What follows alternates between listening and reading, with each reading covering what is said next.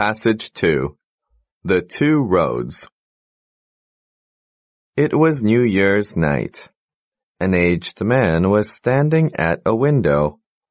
He raised his mournful eyes towards the deep blue sky, where the stars were floating like white lilies on the surface of a clear, calm lake. Then he cast them on the earth, where few more hopeless people than himself now moved towards their certain goal, the tomb. He had already passed sixty of the stages leading to it, and he had brought from his journey nothing but errors and remorse. Now his health was poor, his mind vacant, his heart sorrowful, and his old age short of comforts.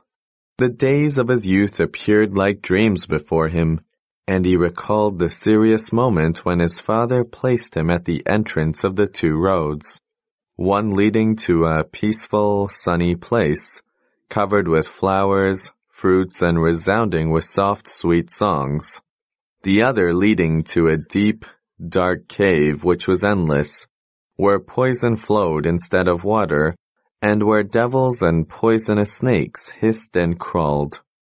He looked towards the sky and cried painfully, O oh, youth, return. O oh, my father, place me once more at the entrance to life, and I'll choose the better way. But both his father and the days of his youth had passed away. He saw the lights flowing away in the darkness. These were the days of his wasted life. He saw a star fall down from the sky and disappeared and this was the symbol of himself.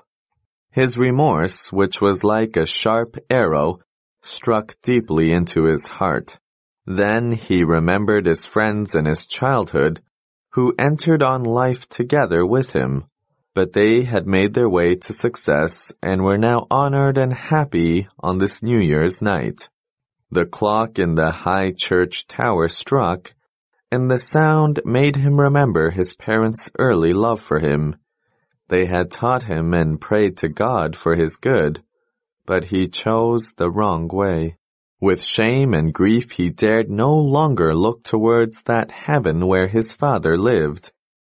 His darkened eyes were full of tears, and with a despairing effort he burst out a cry, Come back, my early days, come back and his youth did return, for all this was only a dream which he had on New Year's night.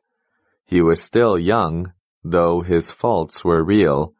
He had not yet entered the deep dark cave, and he was still free to walk on the road which leads to the peaceful and sunny land. Those who still linger on the entrance of life, hesitating to choose the bright road, Remember that when years are past and your feet stumble on the dark mountains, you will cry bitterly but in vain. Oh, youth, return. Oh, give me back my early days.